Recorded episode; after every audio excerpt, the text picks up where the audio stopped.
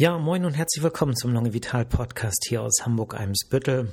Mein Name ist Jagolami und heute geht es um die Hiatushernie. Also ein kryptisches Wort. Ähm, was bedeutet das? Worum geht es heute eigentlich? Ähm, die Hiatushernie, ähm, also erstmal Hernie steht für äh, Bruch, äh, Eingeweidebruch. Damit ist nicht gemeint, dass irgendetwas zerbricht, wie man das vom Knochenbruch äh, kennt, sondern Bruch, äh, damit ist gemeint, dass ein Hohlorgan sich aus der Bauchhöhle in ja einen anderen Bereich sozusagen vorstülpt. Und das passiert meistens äh, bei ähm, ja Schwachstellen äh, des äh, Bindegewebsapparates.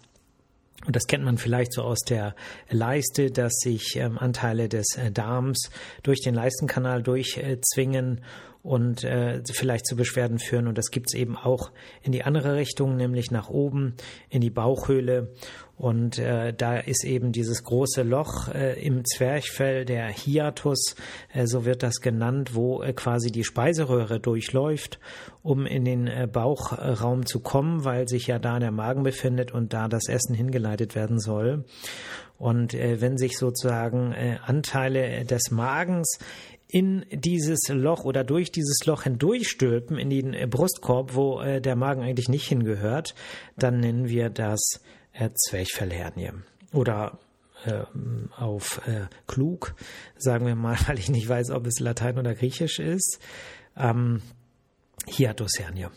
So, und das ist ziemlich häufig, muss man sagen. Ähm, dass, äh, man kann sagen, dass 50 Prozent der über 50-Jährigen eine ähm, Hiatushernie haben. Ja, eine bestimmte Form der Hiatushernie, die nicht viele Probleme macht. Aber ähm, das ist äh, sozusagen ein Thema, was viel mehr Menschen äh, betrifft, als eigentlich gedacht äh, ist. Und äh, bei den Menschen über 70 kann man sagen, dass 70 Prozent etwa eine äh, Hiatushernie haben.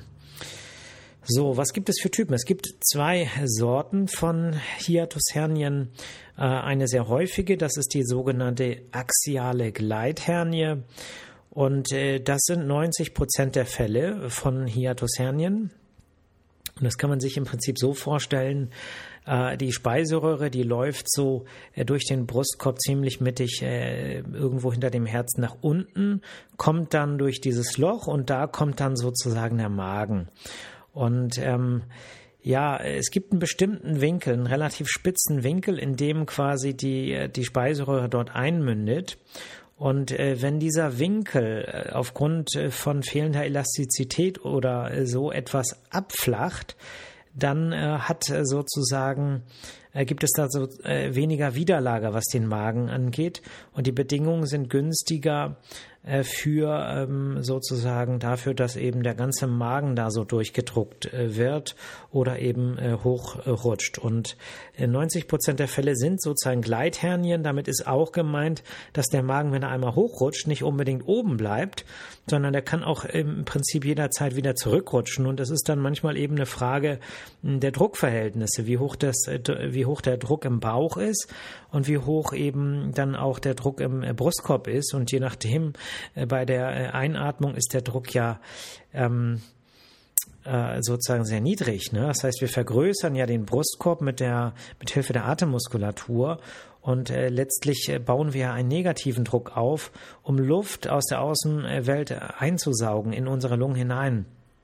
So dass man sagen kann, habe ich einen sehr, sehr hohen Druck im äh, Bauchbereich und äh, bei jeder Einatmung äh, sozusagen habe ich dieses äh, noch stärkere Druckgefälle, äh, dann äh, ist natürlich die Bedingung, um da auch vielleicht Magen rauszupressen in den Brustkorb, ja, die Gelegenheit ist dann natürlich besser und daraus resultiert natürlich auch, dass ähm, Übergewicht ein Risikofaktor ist. Das bedeutet, ähm, habe ich äh, viel ähm, Fettgewebe im Bauch, dann äh, ist sozusagen der Druck auch höher. Habe ich sehr üppige Mahlzeiten, ist der Druck höher.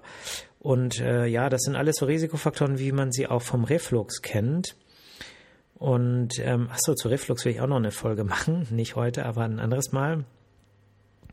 Und äh, ja, noch ein Risikofaktor neben dem Übergewicht ist äh, das Alter. Ja, mit äh, zunehmendem Alter wird das Gewebe äh, schlaffer, könnte man sagen, weniger elastisch. Und das gilt natürlich auch für den Halteapparat des Magens. Ne? Das bedeutet, der Magen ist ja ähm, mit verschiedenen Bändern befestigt, sodass er eigentlich so in der Position bleiben soll, äh, mit der ähm, Mündung der Speiseröhre äh, etwas unterhalb des Zwerchfells. Und äh, dort ist der Magen eigentlich auch positioniert. Wenn aber jetzt diese Bänder äh, ähm, schlaffer werden und nicht mehr so festhalten und dazu noch große Druckschwankungen äh, oder ein großer Druck in, in der Bauchhöhle herrscht, dann äh, haben wir natürlich zwei Faktoren, die das Ganze äh, begünstigen. Es gibt noch einen Risikofaktor Rauchen. Ähm, von der Logik her weiß ich ehrlich gesagt nicht so ganz warum. Außer dass natürlich Rauchen äh, die Durchblutung überall schlechter macht und dass das vielleicht eine Auswirkung auch auf äh, die Festigkeit des Gewebes hat. Aber das äh, weiß ich nicht, ich weiß nur, Rauchen ist auch ein Risikofaktor äh, für ähm, eine axiale äh, Gleithernie. Ähm, ja, was ist die, ähm, ach so, vielleicht noch, ähm, das kommt auch häufig gemeinsam vor mit einer Divertikulitis und einer Cholezystolithiasis. Ähm, ich übersetze mal Divertikulitis, das sind so Ausstülpungen des Dickdarms, ähm, die eben auch bei älteren Menschen häufiger vorkommen, auch äh, häufiger sind bei ähm, übergewichtigen Menschen und äh, wo es auch äh, sozusagen ähm, ja, also im Prinzip kann man sagen, hat jemand, äh, ne, es ist ja manchmal gibt es ja Komplikationen der Divertikulitis oder auch der ähm, Cholezystolithiasis übersetzt heißt es, Cholecysto ist die Gallenblase und Lithiasis heißt, äh, dass da Steine drin sind, also Menschen, die ähm, Steine in, äh, in der Gallenblase haben und Divertikulitis haben, die haben eben häufig auch eine axiale ähm, Gleithernie, weil es ähnliche äh, Risikofaktoren sind. Gut, was ist die äh, zweite Form? Erstmal äh, die Beschreibung, dann gehen wir in die Diagnostik und äh, die Symptomatik und dann auch die äh, Therapie. Ähm, das ist die paraösophageale Hiatushernie. Äh, da muss man sich das so vorstellen. Der, der Magen ist dort, wo er immer ist, ne? also normal positioniert und die Speiseröhre geht auch durch den Hiatus ganz normal und mündet im Magen. Aber ein Teil des Magens stülpt sich sozusagen zwischen der Speiseröhre und äh, dem der ähm, der ja quasi der Öffnung, dem Hiatus, quetscht sich da so ein Teil durch, ne? Ähm, also das heißt, es ist nicht ähm, sozusagen der Magen rutscht nicht hoch, rutscht nicht ganz rein, sondern nur ein Teil des Magens rutscht sozusagen neben der äh, Speiseröhre ähm, hoch. Das ist viel seltener, also vielleicht zehn Prozent der Fälle. Ähm, äh, und äh, es gibt Mischformen, wo beides passiert, also wo äh, Menschen eine ähm, ja, wo sozusagen der Magen hochrutscht und trotzdem nochmal so ein Teil parallel daneben hochrutscht. Und es gibt auch noch viel komplexere ähm, äh, Formen. Es gibt auch die Situation, dass ähm, sozusagen da nicht nur ein kleiner Teil neben der äh, Speiseröhre hochrutscht, sondern der ganze Magen. Ja, und dann ist sozusagen das, was eigentlich unten ist, der Magenanteil ist plötzlich oben und der Anteil, der oben ist, ist plötzlich unten äh, und wir nennen das dann Upside Down Stomach. Ähm, und äh, das sind eben auch Dinge, die manchmal so auf Röntgenbildern nicht sofort erkannt werden können. Ne? Ich weiß nicht, wer jetzt ähm, meinen ähm, Instagram-Account followed. Äh, da habe ich ja jetzt ein, für heute ein äh, Foto im äh, sozusagen äh, ge gepostet, anonymisiert natürlich. Ähm, und da ist äh, sozusagen äh, zu sehen, dass ähm, da ja, Magen, großer Magenanteil im Brustkorb äh, zu sehen ist. Ne? Also wer es noch nicht gesehen hat, auf der Lunge Vital ähm, Instagram-Seite, ihr findet das über unsere Homepage. Da gibt es oben rechts so einen kleinen Klick. Dann äh, ist es so, dass äh, Jetzt muss ich mal kurz hier auf meine Notizen gucken. Genau. Also diese Form gibt es. Axiale Gleithernie 90 Prozent etwa, paraösophageale Hiatushernie etwa 10 Prozent. Mischform gibt's äh, und äh, es gibt auch so komplexe Hernien wie zum Beispiel der Upside Down äh, Stomach. Gut, ja, was macht das Ganze für Beschwerden? Dann gehen wir wieder zurück zur axialen äh, Gleithernie. Also ähm, im Prinzip macht es in den allermeisten Fällen äh, gar keine Beschwerden. Ja. Äh, das bedeutet, es äh, ist äh, in 90 Prozent der Fälle ähm, äh, völlig asymptomatisch. Und ähm, wenn es Beschwerden macht, dann äh, führt es zu Refluxbeschwerden. Ne? Das hat den Grund, dass natürlich die Stelle, wo äh, die Speiseröhre eigentlich in dem Magen en, äh, endet oder mündet, ja so ein Ventil ist, äh, so eine Engstelle, so also, ähm, was eben nicht nur durch die durch den ähm, Muskel selber bedingt ist, sondern eben auch durch die Schnürung im Bereich des Hiatus, also im Bereich des Zwerchfelles. Ne? So, wenn jetzt der Magen aber hochrutscht und äh, im Brustkorb ist, dann fehlt sozusagen diese Schnürung an der Stelle. Ne, jetzt kann man natürlich sagen, ja gut, dann ist die äh, Stelle weiter unten, äh, da wo sozusagen irgendwann muss es ja durch den Hiatus. Aber ähm, wir haben dann Magenschleimhaut im Bereich des Brustkorbs. Und die Magenschleimhaut, die äh, produziert Säure oder sauren Magensaft. Und der äh, kann dann eben leichter äh, sozusagen, ähm, wenn dann eben auch noch die Schwerkraft aufgehoben ist, weil man vielleicht liegt, äh, wenn man dann vielleicht auch äh, größere Mahlzeiten zu sich genommen hat und einen Teil des Magens äh, dann eben auch, ähm, äh, also wo, wo dann eben Mageninhalt auch im Brustkorb ist, äh, dann eben nochmal zu einer zusätzlichen Erhöhung des Druckes führt, äh, dann äh, kann eben auch dieser saure Mageninhalt äh, leichter zu Refluxbeschwerden führen. Ne? Das kann so weit gehen, dass es auch zu Atembeschwerden kommt durch Reflux, ähm, Hustenproblematik. Äh, Aufstoßen ist ein äh, häufiges Symptom. Äh, Völlegefühl ähm, und äh, ja, also insgesamt macht selten Beschwerden, aber äh, es kann eben sein, dass man das äh, spürt.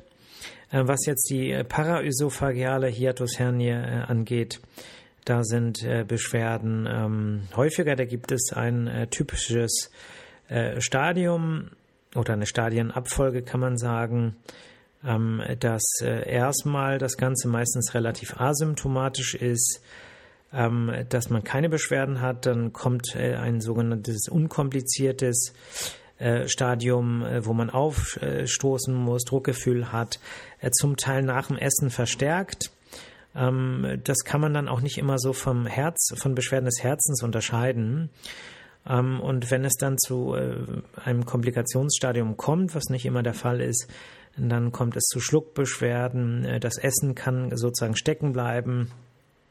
Dieser äh, Bruchsack kann ja sich verdrehen, die Durchblutung in dem Bereich kann schlechter werden, es kann zu Druckgeschwüren kommen und damit auch zu Blutungen und das Ganze kann also auch relativ dramatisch werden. Ähm, das betrifft aber eben vor allem die paraösophagealen Hiatushernien. Bei den axialen äh, Gleithernien ist das, äh, kommt das praktisch gar nicht vor. Ne? Äh, ja, wie findet man das raus? Ähm, also erstmal muss man natürlich wieder mal Detektiv sein und ganz genau befragen, was für Beschwerden gibt es. Gibt es Refluxbeschwerden? Aufstößen, Aufstoßen, äh, Völlegefühl.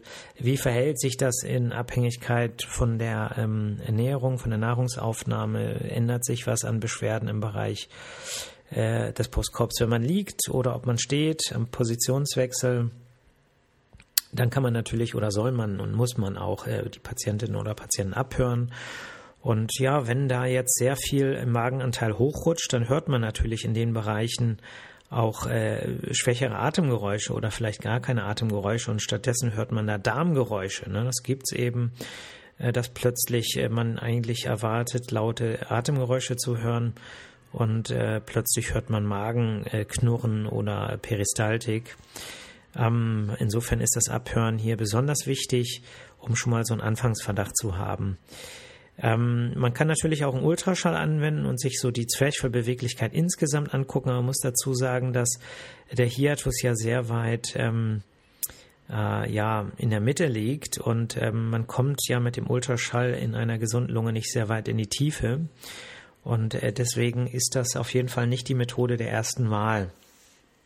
Äh, ein Röntgenbild, im Röntgenbild sieht man das äh, häufig, äh, zumindest in den Phasen, wo der Bruchsack auch im Brustkorb drin ist. Ne? Ich hatte ja erzählt, dass das äh, Ganze nicht so starr zu sehen ist und es kann reinrutschen, es kann rausrutschen. Und ähm, Wenn aber äh, sozusagen man in dem Moment äh, Bilder macht, wo man auch äh, tatsächlich äh, da vielleicht äh, den äh, Bruchsack im im, also die Magenanteile im Brustkorb sieht, dann ist das Ganze manchmal auch sehr, sehr eindrucksvoll, wie ja jetzt auf diesem Foto gepostet. Ähm, insofern Röntgen ist ähm, Pflicht dann, ne, wenn man den Eindruck hat, das ist etwas, die Strahlenbelastung ist mit 0,1 Millisievert pro Aufnahme relativ gering. Manchmal ist es aber so, und das ähm, habe ich hier auch schon in der Praxis gehabt, äh, dass ähm, das nicht so eindeutig zu erkennen ist. Ne? Das heißt, man kann auch auf dem Röntgenbild manchmal nicht so genau sagen, äh, gerade wenn der Magen, äh, vielleicht wenn das größere Magenanteile sind, die sich im Brustkorb befinden, dann ist und, und die vielleicht auch nicht nur an der äh, Stelle sind, wo äh, der Ösophagus äh, sich normal befindet, also wenn es eine ähm, paraösophageale Hiatushernie ist, dann äh, kann das Röntgenbild äh, wirklich aussehen, dass man denkt, das ist ein Tumor. Äh, gerade wenn der Magen auch gefüllt ist. Ähm, und äh, ähm, das ist manchmal gar nicht so einfach. Und dann braucht man eben auch weiterführende bildgebende Diagnostik, nämlich ein ähm, Thorax-CT, eine ähm, Computertomographie, äh, um zu gucken, ob äh, das Ganze irgendetwas ist, was von der Lunge ausgeht oder eben ob es vielleicht eine Hiatushernie ist. Also man wählt nicht das CT, weil man damit äh, Hernien besonders gut sieht, aber man wählt es vor allem deshalb, weil man natürlich äh, gefährliche Ursachen der Lunge, die so auf dem Röntgenbild aussehen können, äh, ausschließen will. Gut, die äh, wichtigste Diagnostik äh, zum äh, oder die wichtigste Untersuchung zur Diagnostik einer Hiatushernie ist natürlich die Magenspiegelung. Das ist etwas, was ähm, wir Pneumologen nicht machen, sondern die Gastroenterologen, also die Magen-Darm-Spezialisten. Und dann kann man eben auch sehen, äh, von innen natürlich sieht man die Schleimhaut, man kann äh, sehen, ob sozusagen der Magen sich an der richtigen Stelle befindet. Man kann sehen, ob es Einschnürungen gibt, zum Beispiel durch den äh, durch den Hiatus, also durch die Öffnung des Zwerchfells in einem Bereich, wo es nicht sein soll. Und äh, deswegen ist die ähm, Magenspiegelung, also die ÖGD, wie sie gerne abgekürzt wird, für Ösophagogastroduodenoskopie, ähm, die ist natürlich dann eine Pflichtuntersuchung, um auch zu gucken, wie sehr hat vielleicht der Reflux, der vielleicht auch schon länger geht, ähm, äh, da die Schleimhaut schon äh, beeinträchtigt und ähm, wie sieht das Ganze von innen aus. Ne? Also es ist eigentlich so die wichtigste Untersuchung, wenn die Diagnose steht. So, jetzt will ich noch mal schauen. Ähm, meine Notizen. Ich muss hier zwischendurch immer mal gucken, dass ich auch nichts vergesse. Ja, ähm, das war so die Diagnostik und die ähm, klinischen Beschwerden hatte ich ja jetzt eigentlich auch schon äh, äh gesagt. Ja, was ist die Therapie? Also es ist so, dass bei der axialen Hiatushernie ähm, ja, es gar nicht so viel spezielle Therapie gibt. Also das Wichtigste sind die Allgemeinmaßnahmen, dass man möglichst Situationen vermeidet, wo es zu großen Druckbelastungen im Bauch kommt. Ähm, das kann man äh, machen, indem man zum Beispiel Gewicht reduziert. Ne? Ähm, das äh, geht eigentlich nicht ohne Ernährungsumstellung. Ich sage immer, bei der Ernährungsumstellung kommt es auf Nachhaltigkeit an. Ne? Es geht nicht darum, jetzt in möglichst kurzer Zeit möglichst viel äh, Fett zu verlieren, sondern es geht darum, die Ernährung so umzustellen, dass man jeden Tag oder langfristig eben äh, das Gewicht reduzieren kann. Und da kommt es echt nicht auf schnelle Erfolge an, sondern es kommt darauf an, dass man äh, nachhaltige Effekte erreicht. Ne? Das bedeutet, es ist wichtiger, Ernährungsumstellung so vorzunehmen, dass man das Gefühl hat, man kann damit leben. Und zwar langfristig und nicht eine Diät über ein paar Wochen und dann macht man alles wie vorher. Ähm, könnte ich auch mal eine Folge zu machen. Gewichtsreduktion. Also wer Lust drauf hat, bitte äh, Tipps geben, äh, nicht Tipps, äh, Vorschläge. Ne? Was hört ihr gerne?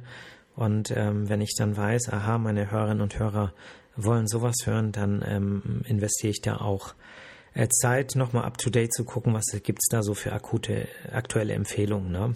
Weil ein bisschen Arbeit ist die Vorbereitung immer und ich mache das Gerne, wisst ihr auch alle, aber ich mache es natürlich besonders gerne, wenn ich weiß, dass es auch äh, gerne, mm, also es die Leute interessiert. Ne? Hoch, geht die Kaffeemaschine aus, hat mich gerade erschrocken. Ähm, so, wo waren wir? Therapie, genau. Ähm, also Allgemeinmaßnahmen, Gewichtsreduktion. Natürlich auch gucken, dass man so ein bisschen äh, den, den Druck im Bauch nicht nur durch Gewichtsreduktion reduziert, sondern indem man eben auch was Mahlzeiten angeht, da nicht die voluminösen Mahlzeiten sich äh, einverleibt, sondern eben guckt, ob man das Ganze über mehrere äh, Mahlzeiten äh, verteilen kann. Und äh, ja, dann eben auch gucken, wie ist das Ganze im Liegen. Im Liegen hat man ja sozusagen immer die Schwerkraft äh, gegen sich. Ne? Solange wir stehen, arbeitet die Schwerkraft ja so ein bisschen dafür, dass die Baucheingeweide auch im Bauch bleiben und nicht hochrutschen. Äh, Im Liegen ist ein bisschen anders und das große Drücke im Liegen natürlich eine noch größere Rolle spielen, um eine Hernie egal in welche Richtung, äh, obwohl nee, nicht egal in welche Richtung, nach unten gilt es natürlich andersrum, aber im, äh, eine ähm, äh, Hernie, im, äh, eine Hiatushernie äh, äh, seltener zu machen. Gut, ähm, wenn das nicht reicht und man, man hat nun mal dieses Problem, dass vielleicht auch gerade der Magenanteil in, im Brustkorb liegt, äh, wäre eine Magensäurehemmende Therapie, ne? eine Protonenpumpenhämmertherapie mit ähm, Pantoprazol oder Omeprazol, äh, ähnlichen Medikamenten äh, indiziert. Und das ähm, soll dann die Refluxbeschwerden verbessern.